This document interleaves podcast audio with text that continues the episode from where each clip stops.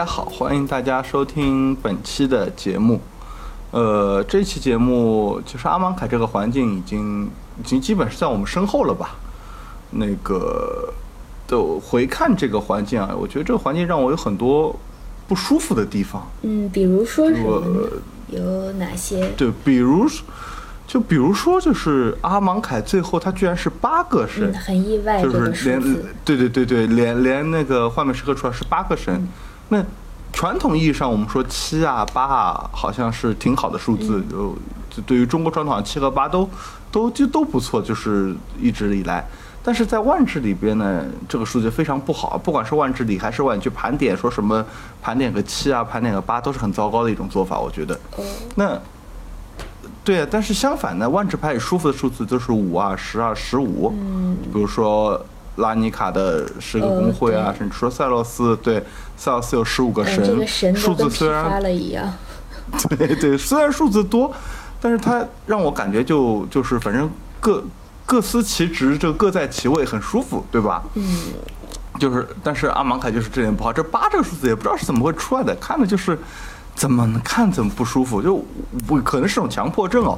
你你前面第一个阿芒凯出来挺好，每个颜色一个神，然后你到了幻灭时刻，哪怕你是你用那个波拉斯来圆，我这还是就是就是就是接受不了套路，不太按颜色轮套路玩，是不是？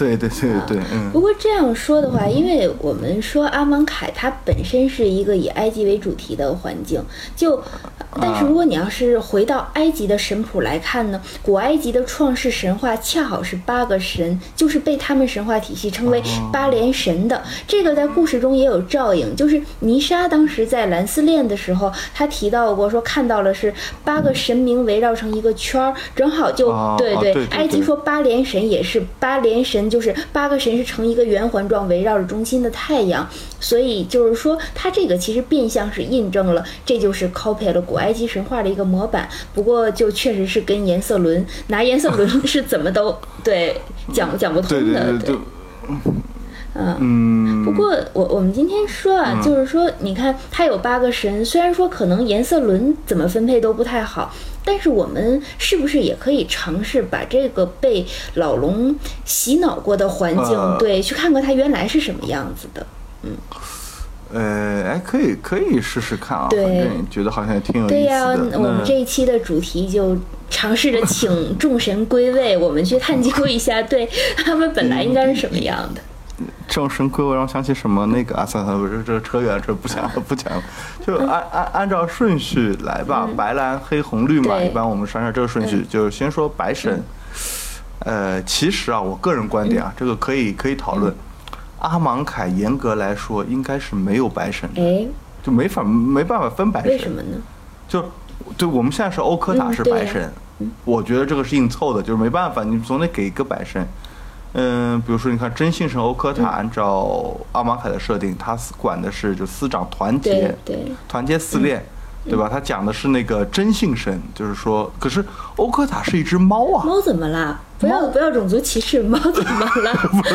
猫很可爱啊。猫。这个，你看猫的形象，我们说猫的形象一一直以来啊，猫的形象是独来独往对，神秘莫测，特立独行，的很有个性的。对对对，可是可是前面是真信神，就是这种信念和团结四连，就是我们说的独来独往和莫测，跟虔诚与团结，这完全是反面的东西嘛。对对，不过其实把猫如果看作一个类别的话，在万智牌里边啊，有一类猫还真就是白色的，就是狮子。呃，白色打仗的特点之一就是团结嘛。狮族狮族是是这样啊，狮族对你你看那些狮子王多厉害呀、就 布里马是不是出来进去都带着护卫的啊？肯巴对，还有一个是阿耶尼他哥叫什么来着？那个金宗嗯金甲宗甲佐他对甲佐贾佐的弟弟居然不是贾路，这个 太差评了。所以你也你也你也有强迫症是吧？贾路、贾佐、贾雷三兄弟，贾氏三兄弟，很好很好。对贾家三对呀、对呀、所以我我是觉得，你看阿蒙凯，如果他要是和埃及神话贴边儿的话，埃及有狮子吗？我还真不知道，所以改成了猫吗？对，埃及不是说没有狮子，就是埃及那时候狮子可能作为作为掠食者，就是埃及人没不太能够，就跟他没法亲近，都离得很远。猫倒是因为可以家养以后，所以会相对亲近一些吧。嗯，听起来似乎也有道理。呃，但是对，那我们就说到埃及，回看埃及嘛。那你要说埃及，我也确实有猫神，对吧？好像是叫贝斯特。哦，对，是一个猫女神，是这样的。对啊，对他那个，其实好像埃及神会管的东西挺多的。他其中管的一个东西是月亮神。哦，这样子。就他管管黑暗，其实其实很有意思。你你想管他管黑暗，其实我觉得很好，很很很好理解，因为。在古埃及，或者说在在怎么说，在那个时候，在人类文明还处于原始时期的时候，夜晚是人类最大的敌人，是的，对吧？你哪怕是有了火，有了房子，其实这种不安全感依然存在了很久。对，因为是对未知的一种恐惧嘛。对啊，对啊，对，人类对夜晚的感情其实蛮复杂的，这个东西其一直到现在也是如此，就是说是一种恐惧与好奇互相交织的。嗯，就。而且夜晚会会有，就有些有些有些地方，有些人会把夜晚和浪漫去联系在一起。嗯，但是夜晚同样也是和一种未知恐惧。对对对，所以我是觉得，就是猫成为神有一点，就是可能人类幻想，就是说有猫的特质，我们可以在夜里看见东西，有猫晚上能看见东西嘛？就我可以去探索那个神秘无边，就是让我。让我有点害怕，就越又想去去了解那个夜色，越怕越想看人听鬼故事的那个心理是吗？对，有点有点这个意思。不过我还听说啊，这个贝斯特女神啊，她是。呃，一开始还真不是一只猫神，它成为猫神呢是猫成为古埃及的那个家养宠物之后，在此之前，它还真就是一个狮子女神，掌管的呢是战争和毁灭，也就是埃及的一个领土的保卫者。其实想想看，故事里呀，老龙刚来的时候，第一个引弓射箭的就是欧科塔，他是一个很明显的守卫者，所以就是让我来强迫症似的联想一下。白色的欧科塔其实可能隐喻了那一个一开始就是被隐没在古埃及神话之中的狮子的那一面性。当然，就是说，而且白色是也是守卫的意思嘛。对对，你这么说其实也有道理，因为我们说那个猫神，就是说它月亮神只是其中之一。猫神还确实就是他还就是管那个家庭什么的，这个就是有很多原因啊。就是就他他因为他能抓老鼠嘛，呃，所以呃管什么？怎么说？他确实有一种就是守卫，有一种守卫家庭的这样的意思在里边，也可能是维持家庭和睦的意思。呃，对对，因为因为老鼠在那时候，老鼠对于那个粮食啊，对于什么的，确实是一个很大的那个危害嘛。哦，这样。而且不只是，其实不只是捕鼠啊，古埃及人眼中说是猫还能抓蛇、蝎子这种晚上偷偷溜进你住宅的这些。动物它就是可以危会危害人类生命的动物，所以你要这么说的话，说猫有守卫者是白神呢，这么一看倒也是有点这挺有道理的一个一个一个说。现在的猫绝对不敢去抓蛇。呃，有可能，呃，其实也不好说，有可能那个不是猫，它可能是一些其他的非洲动物吧。反正对于古埃及来说，他们可能觉得是猫了吧。就可惜啊，就是说这两点，就是抓蛇啊、抓蝎子啊都。在阿芒凯故事也没法体现，因为蛇呢是罗纳斯，他跟欧科塔是同事，然后呢这两个人呢跟蝎子神就完全不是对手。呃，对，毕竟我们看的不是动物世界，是不是？对，动物世界那前前一期，对前一期咱们已经讲过了。嗯，就是说到贝斯特呢，这个女神对可讲的地方还挺多的。对对，还有一点就是，他其实除了刚我们说掌管家庭。呃，他其实还管生育。哦，女神一般都得多多少少管这么点事儿。对对，都管，这很很很有意思。就是说，因为其实其实很很简单，就是那个古古埃及人类，可能他面对大自然，他其实物种的存续都一直存在着那种威胁嘛。对。那么那个人人类其实有一个特点啊，就是基本是一胎一个那个幼崽。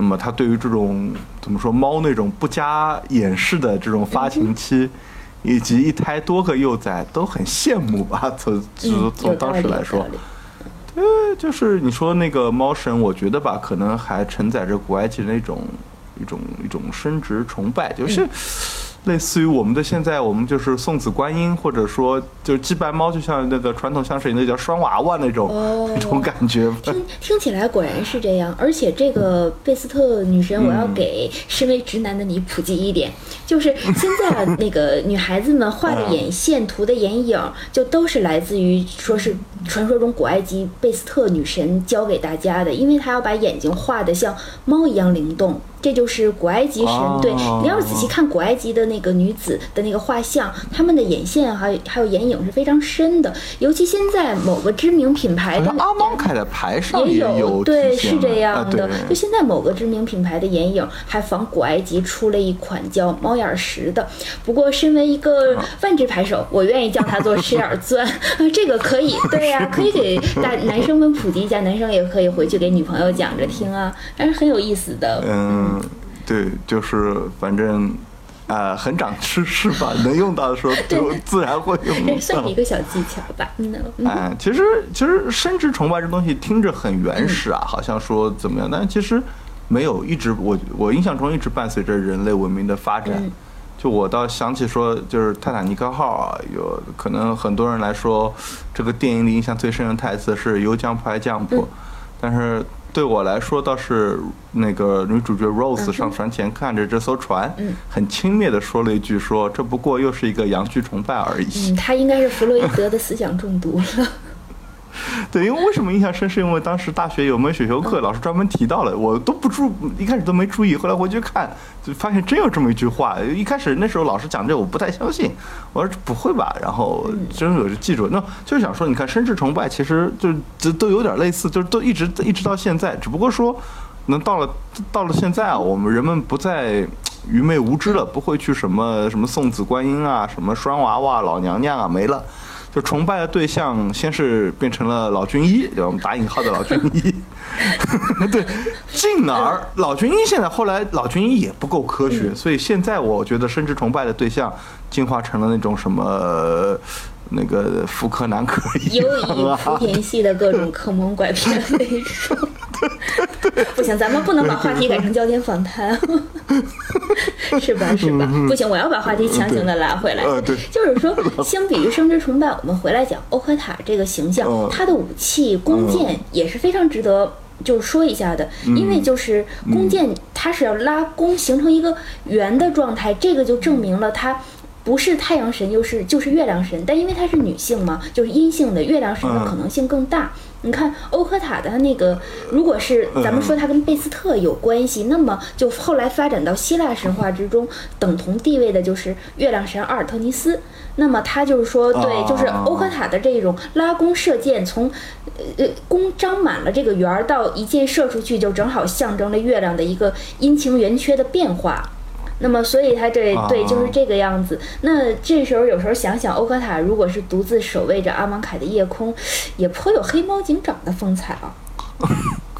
可以可以。对可以对，嗯那我嗯嗯，就是说，嗯，我觉得是这样，就是说，那如果说猫神作为守卫者能当白神呢，也说得通。但是如果说从我们那个故事来说，团结角度来说啊，好像这几个神除了蝗虫神能体现出团结，其他的都不太好怎么团结了？就是至少它是一群的嘛。对于白色来说，就是我们只是一群的力量大于单个体的力量嘛。那你其他像什么鳄鱼啊，什么都不算特别群居的，反正有道理其实还是那句话，总的还是别对扭，总还是我们今。天是说给阿芒凯找别扭的。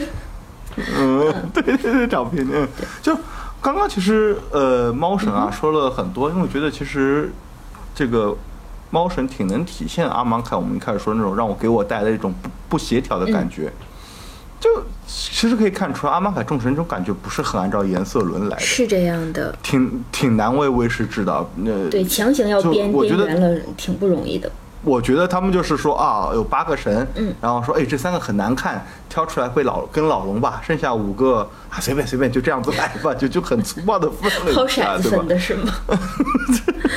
对 对对，有可能。那那刚刚说白蓝蓝神倒好像没有什么争议啊，就环头神之外，其他几个离智慧这种感觉都还是比较远。对这我们在前一期那个神圣动物去在哪里也提到过这对个东西。对对，就是说到这个神的话，它几乎就是象征了，就是把古埃及直接的这一个叫做托特的这一个神，就是它是猪环头嘛，就把它借用过来了。嗯嗯嗯它它是比起其他的沾蓝色的传奇生物或者是神而言，它是更象征着一种智慧的，因为这个神可以说是西方。嗯就是哲学思想史上的源头之一了，就是他 是被传为是文字的发明者，就是西方人的仓颉。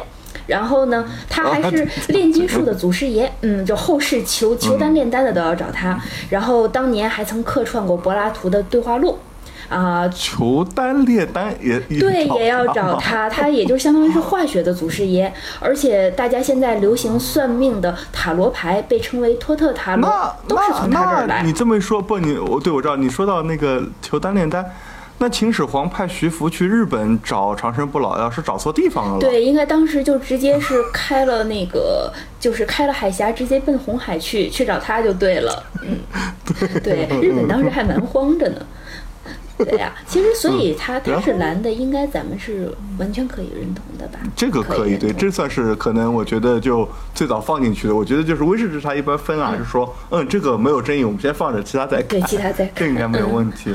那就黑神呢，也是在我们那个就神圣动嗯物去哪里那一期也是略微提过一点，就是说我个人觉得黑神这个位置啊，竞争极其激烈。嗯，是吗？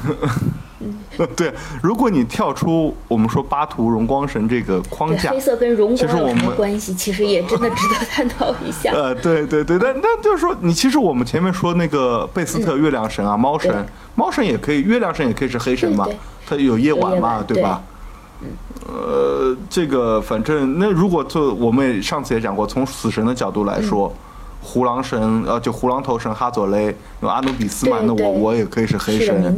那即使即使遵循阿芒凯的框架，嗯我我个人还是依然坚持我这个观点，罗纳斯跟巴图应该是调换一下的，就故事内外我都比较认可。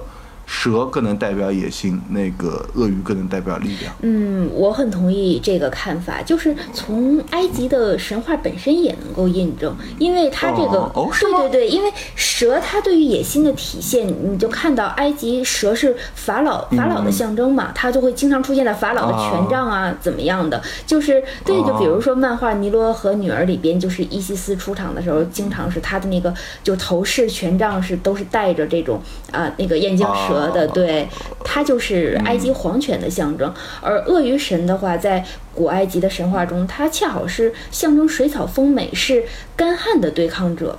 所以其实把鳄鱼归为绿，而蛇归为黑，恰好还真就是遵循了埃及人的那个想法。我倒是这么想。哎，我我哎，我也是觉得，那反正那回头我们我们可就是黑神，反正那也没办法，他那人家的东西，人家的设定，他既然给了鳄鱼鳄头神啊，行，我们只能只能认可，对嗯吧？是这样心里有想法呢，保 保留意对对，一见。家之言，一家之言。嗯，对对啊对对对，那你看狂热神的分配，哈佐雷，这个感觉好像有点挺原创的设定吧？我觉得嗯，对，他不自认法老神亲闺女嘛，嗯。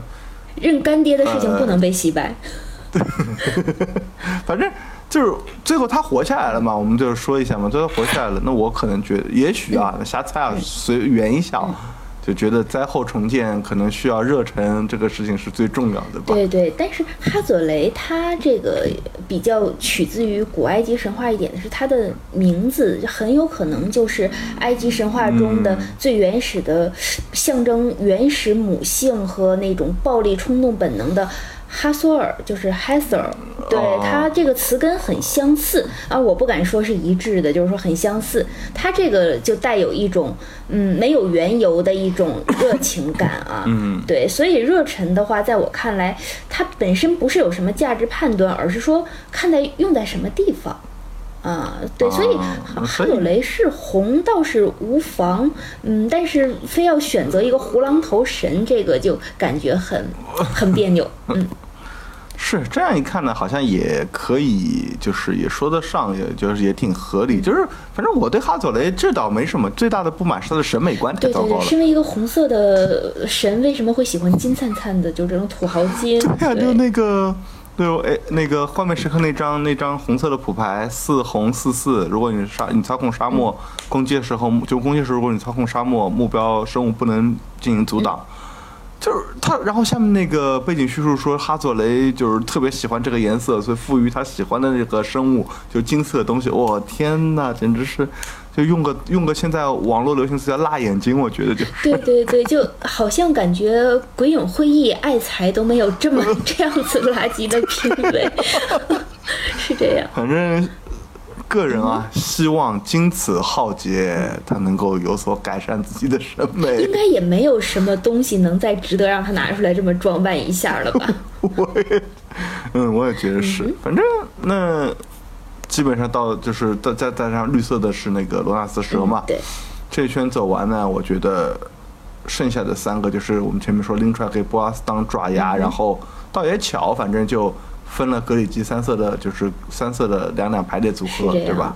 嗯，那上就是就是前也是在前一期，我记得神神动物在哪里里边，断章说了，说他把设定集看完了，哦，他说这个设定集呃。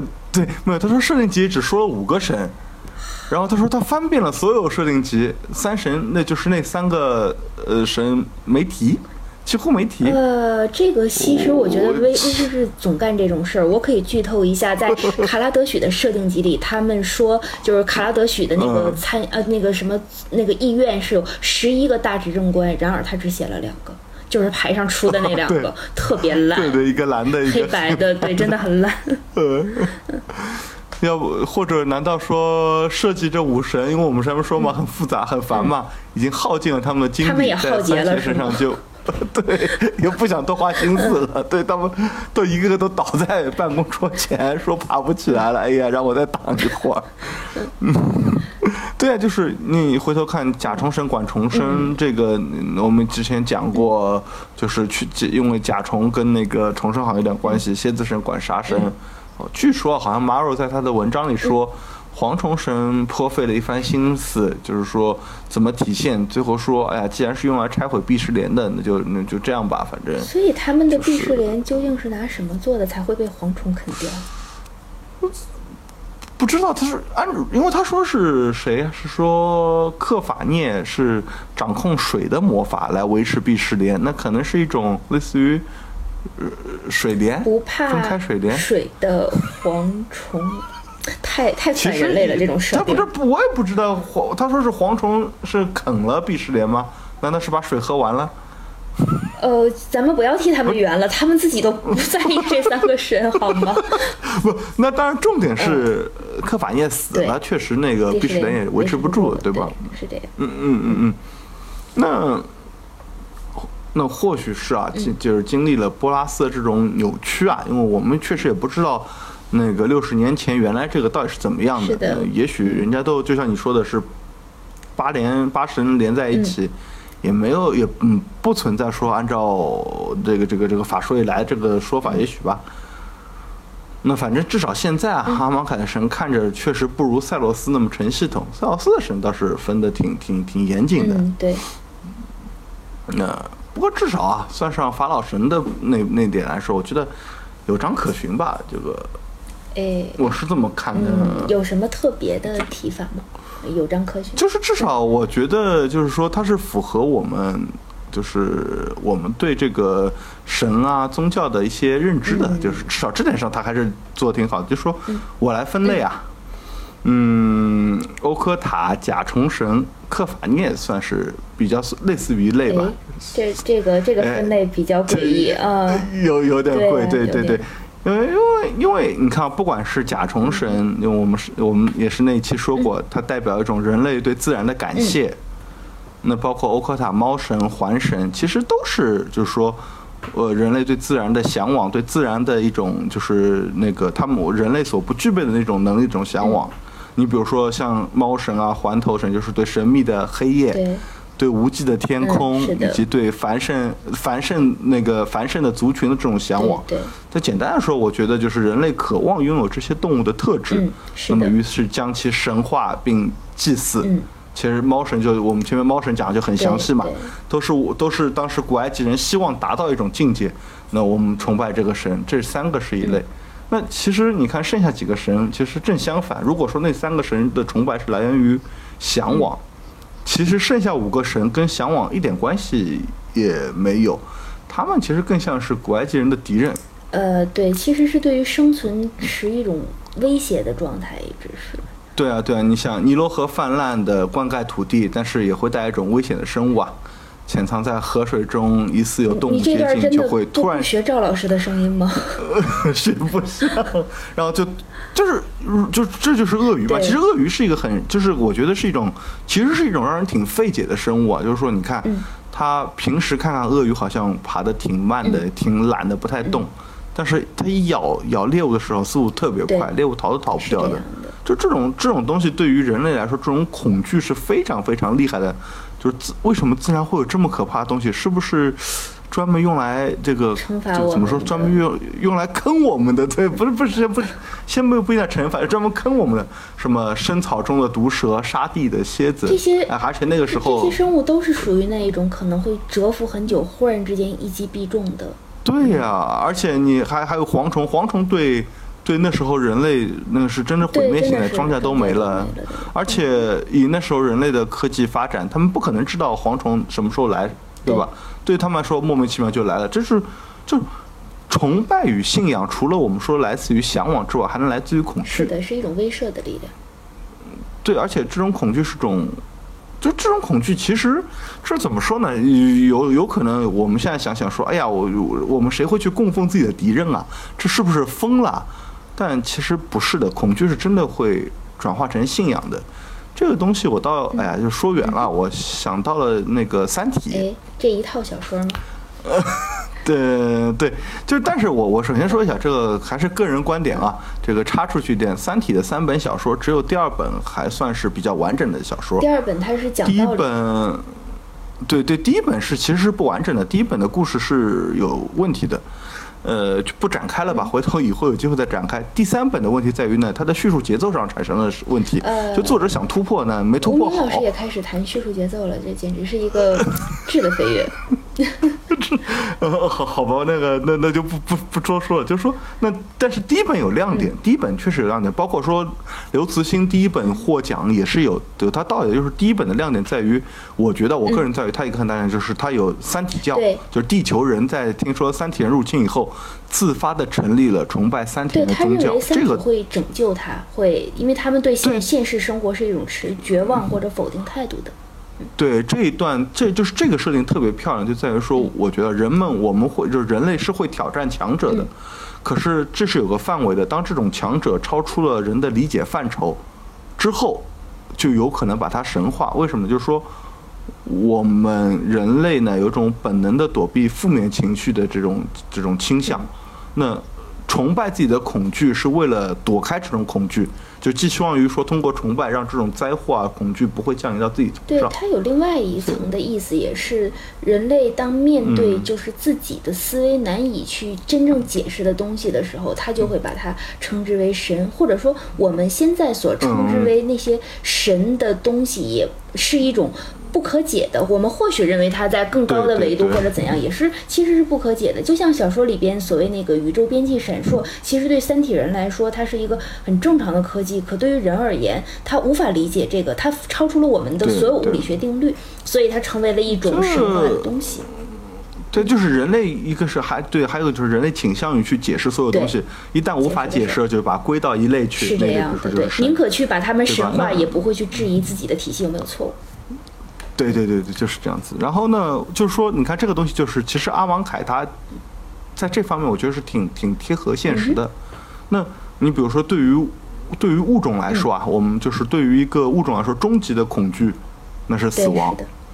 的，所以，哎呀，这个很沉重啊。就是，但是，所以你看，宗教信仰就是我现在觉印象中现在能想到的一些，就是地球上重要信仰都会去解释死亡，基本上都。对他必须要有这一个过程，不然不可能说给我的信众一个更为合理去信我们为什么我们不好好过日子而去信你的这个。对对对对，所以你转化到阿芒凯这个时空来看，你看除了像鳄鱼和蛇这种这种这种说恐惧的东西是以外啊，波拉斯你看他也没也是也是不免俗的，对他要用来世与豪音来就是就像你说的是让阿芒凯的居民好好过日子，消解他们对死亡的恐惧感，以此来确立自己法老神这个最高神的地位。都没有逃脱现在这几大宗教用的手法，嗯、就是对 对，我们很期待看一下波拉斯的能耐，但是不能免俗，真的。呃，不能免俗。对，那还有一点就是说，其实这这也是布拉斯用导，但是话说起来，大家可能会比较奇怪，就是除了解释死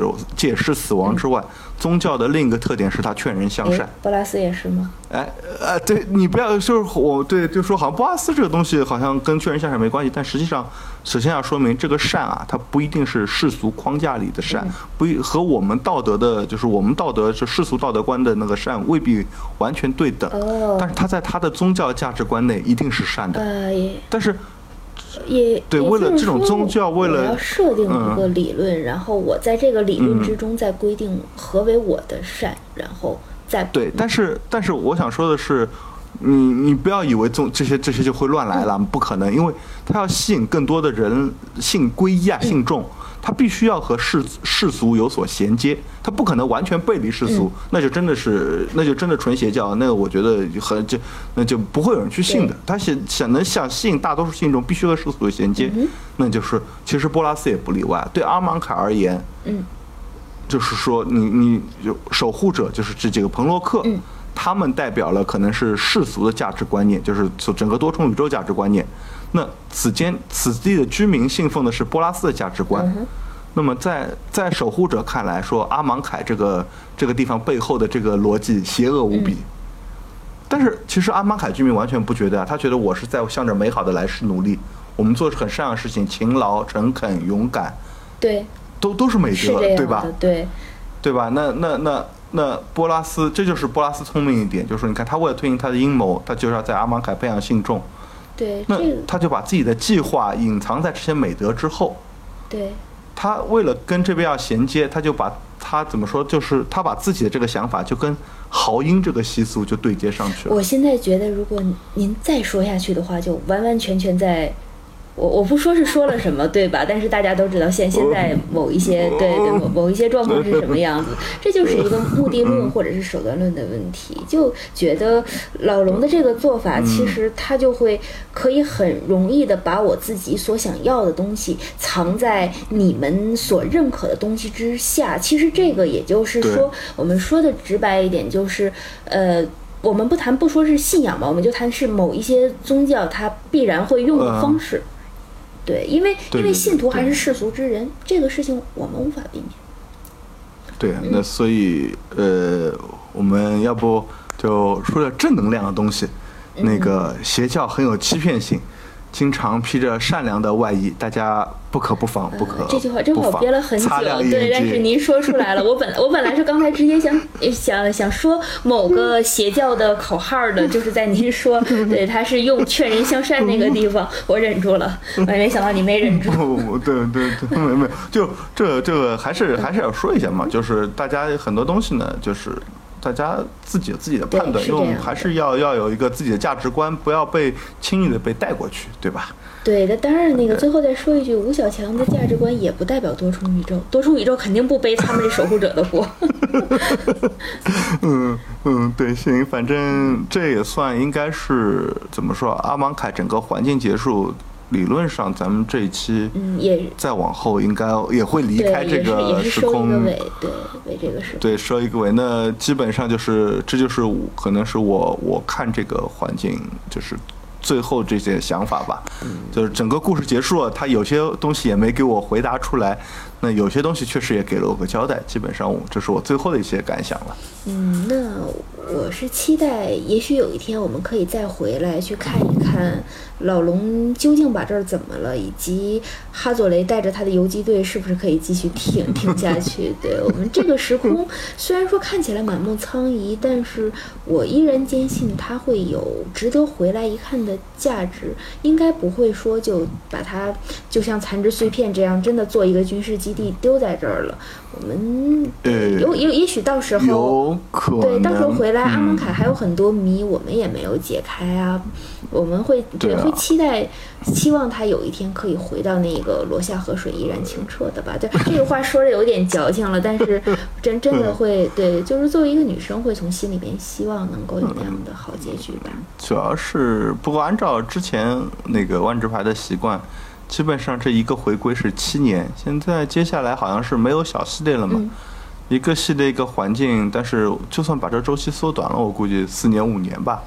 所以短期内是可能看不到他再来了。嗯，那我们努力好好活着。嗯，万万智牌不倒，我们不退坑，等等着阿芒凯，好不好？好，那今天的 就到这儿吧，今天的节目。嗯，好，嗯，就到这儿了，各位大家再见，拜拜。